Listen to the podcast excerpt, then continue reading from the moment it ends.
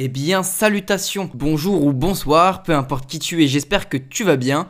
Installe-toi confortablement, car nous voilà partis pour l'épisode 2 du podcast Cinémoi, un podcast dédié à l'univers du cinéma. Aujourd'hui, on parle d'un film français qui est sorti le 4 octobre 2023. Tu l'as peut-être deviné, c'est Le règne animal. Que le jeu commence. Bienvenue, bienvenue, bienvenue. En avant pour la grande éclate. Choisis la pilule rouge, tu restes au pays des merveilles. Que la, Que la force force soit avec toi. Je suis le maître du monde Eh bien, pour ceux qui ne l'auraient pas encore vu, Le règne animal, c'est l'histoire d'Émile et de son père François, qui vivent dans une France comparable à la nôtre, mais un petit peu plus bizarre quand même. Elle me fait penser un petit peu à celle de 2020, quand on subissait le Covid-19, mais c'est encore un autre level d'étrangeté. Et oui, puisque dans Le règne animal, il y a une épidémie. Mais cette épidémie-là, elle nous rend pas juste malade en fait, c'est une épidémie qui se propage à une vitesse folle et qui transforme les hommes en animaux. On a là devant nous un film fantastique, mais qui bouscule un petit peu les codes parce que d'habitude, l'homme qui se transforme en animal ou en créature étrange, c'est qu'à la fin du film où on le voit en entier.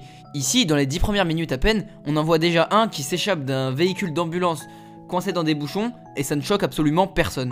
Enfin là je parle bien des personnages parce que le spectateur lui il est un petit peu choqué, il se questionne, ok où est-ce que je suis atterri, je comprends pas encore tout, c'est une société dans laquelle il y a des hommes animaux, faut se le mettre en tête quand même.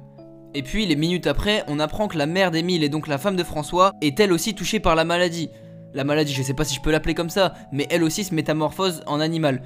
Et faut savoir que dans cet univers, une fois qu'on est diagnostiqué en métamorphose vers l'animal, on est pris en charge par un centre médical spécialisé. Et ça, ça fait beaucoup souffrir Émile et son père qui voudrait vivre avec la mère, mais c'est impossible. Nous, spectateurs, on est marqués par le fait de même pas la découvrir vraiment. C'est-à-dire qu'au début, on voit pas son visage, on sait même pas en quel animal elle se transforme, mais tout ça, c'est pas laissé au hasard. Parce que l'un des buts du film, c'est quand même de questionner notre rapport à la différence. Dans une société où il faut ranger tout le monde dans une case, où on harmonise la population, est-ce qu'on laisserait des gens se transformer en animaux?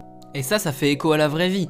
Dans un monde où les prises de parole qui discriminent les minorités prennent de l'ampleur, j'y vois un message politique. Après, clairement, chacun y voit ce qu'il veut, chacun interprète différemment. En tout cas, c'est le deuxième long métrage de Thomas Caillé, après Les Combattants en 2014. Et pour le palmarès, il a remporté le prix Louis de Luc, donc meilleur film français 2023, et il a été présenté en ouverture au Festival de Cannes pour la section Un certain regard. Et c'est surtout un film français avec un très gros budget. Il a voisiné les 16 millions d'euros, ce qui explique la présence de Romain Duris dans le rôle de François, ou d'Adèle Exarchopoulos dans le rôle d'une flic dont je me souviens plus le nom, je vous avoue. Alors ouais, en en parlant, le rôle d'Adèle Exarchopoulos, c'est clair qu'il n'est pas nécessaire au film, mais moi je l'ai trouvé sympa, il rajoute un peu d'humour, il ancre encore plus dans la réalité. Tant qu'on parle des acteurs, il faut parler de Paul Kircher. Pour moi, il a été très convaincant dans le rôle d'Emile, c'était vraiment un rôle pour lui en fait.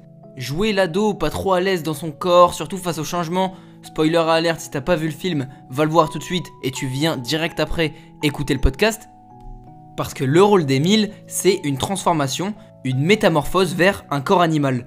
Donc j'imagine que c'est pas un rôle facile à jouer. Le fait de le faire sur un adolescent, ça fait un petit peu penser à la métamorphose de Kafka, c'est-à-dire d'avoir ce corps honteux, ce corps qui change et qu'on ne contrôle plus, ce corps euh, qu'on veut cacher, dont on n'est pas à l'aise avec, qui est tout nouveau, on voit pousser des, des nouveaux attributs, des nouvelles envies, des nouveaux désirs. Et ça, c'est pas facile à avouer, c'est pas facile à prendre en compte pour un adolescent. Donc c'est pour ça au début, on le voit dans sa salle de bain, il le dit pas à son père, il se cache, il essaye de s'enlever un ongle. Scène très douloureuse, rien qu'à voir. Je pense que la moitié de- du cinéma, c'est cacher les yeux euh, à la vue de la scène. En bref, cette transformation, cette métamorphose, elle est contre son gré. Il veut pas se transformer en animal, lui, il veut rester en humain. Donc c'est pour ça qu'au début, il, il essaye de lutter contre, il s'aperçoit que c'est impossible, et surtout, ici, il n'y a pas de différenciation entre le corps et l'esprit. Justement, pas comme dans la métamorphose de Kafka.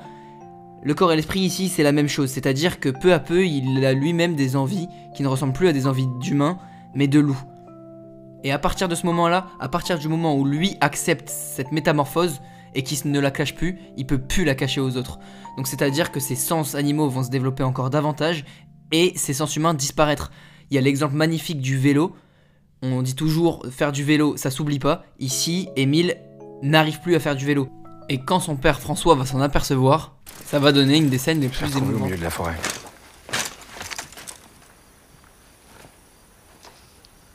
Ok. Bah essaie-le. Qu'on voit s'il marche toujours.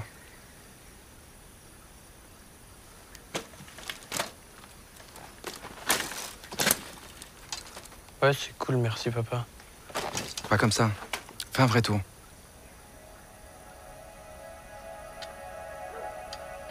Mais au final, la leçon d'émancipation, elle est là. La leçon des relations entre père et fils, elle est là. Ça doit être un juste équilibre. Et pas façonner son fils uniquement à son image. La relation qu'entretiennent Émile et François, je la vois un peu comme une métaphore de toutes les relations qui façonnent notre quotidien et notre vie en général. Ça doit être un juste équilibre entre autorité et liberté. D'ailleurs, François, c'est pas juste un vieux con pour Émile. C'est son père, il lui apprend plein de choses. Il lui apprend à survivre en tant qu'animal. Et il sait que, avec son père, c'est le seul endroit où il sera jamais rejeté. Parce que François, il a déjà perdu sa femme, lui. Donc son fils n'ira pas dans un centre pour créatures. C'est inimaginable. Je vais pas raconter tout le film en détail, mais il y a plein d'autres moments super qu'il partage avec son père, à l'image du moment où on entend cette musique. arrive à ma hauteur. Pour moi, c'est sûr, elle est d'ailleurs. Et moi, je suis tombé en esclavage de ce sourire, de ce visage. Et je lui dis, emmène-moi. Alors, est-ce que pour vous, le règne animal a suscité un réel coup de cœur comme Pierre Bachelet le décrit dans cette musique Cette superbe musique, elle est d'ailleurs? Selon moi, c'est un super film, il a plein de petites facettes, c'est un gros film qui raconte plein de petites histoires. Donc sur le rapport euh, père-fils, sur l'adolescence, sur notre rapport à la différence, et je vais insister un peu plus là-dessus, avec euh, les termes qui sont employés pour parler des hommes qui se transforment en animaux. Donc j'ai noté qu'il y avait créatures, monstres, bêtes humaines, bestioles, et même des fois c'était juste pointé du doigt en disant euh, ça. Il y a uniquement Adèle Exarchopoulos dans son rôle de flic qui parle de victime pour ces hommes se transformant en animaux. Nous, spectateurs qui sommes largement de leur côté dans le film, je me suis demandé comment les qualifier, comment les caractériser, qu'est-ce que le réalisateur a finalement voulu nous montrer? Est-ce qu'il faut prendre le film au premier degré et revoir notre considération envers les espèces animales, notre traitement envers elles, bien se mettre en tête que les animaux dans le code civil sont des êtres vivants doués de sensibilité, donc pourquoi pas revoir notre relation? Ou faire preuve un petit peu d'imagination, et comme je l'ai dit avant, revoir notre rapport à la différence.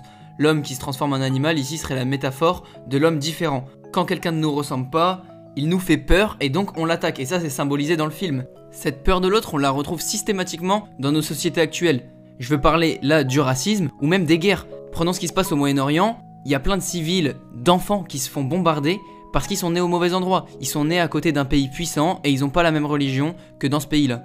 Je pense que c'est ce qu'a voulu nous montrer Thomas Caillet, de nous montrer que quand quelqu'un ne nous ressemble pas, au-delà d'un rejet, une peur et une haine qui ne se justifient en rien. Une des dernières thématiques du film, pour moi, c'est l'écologie.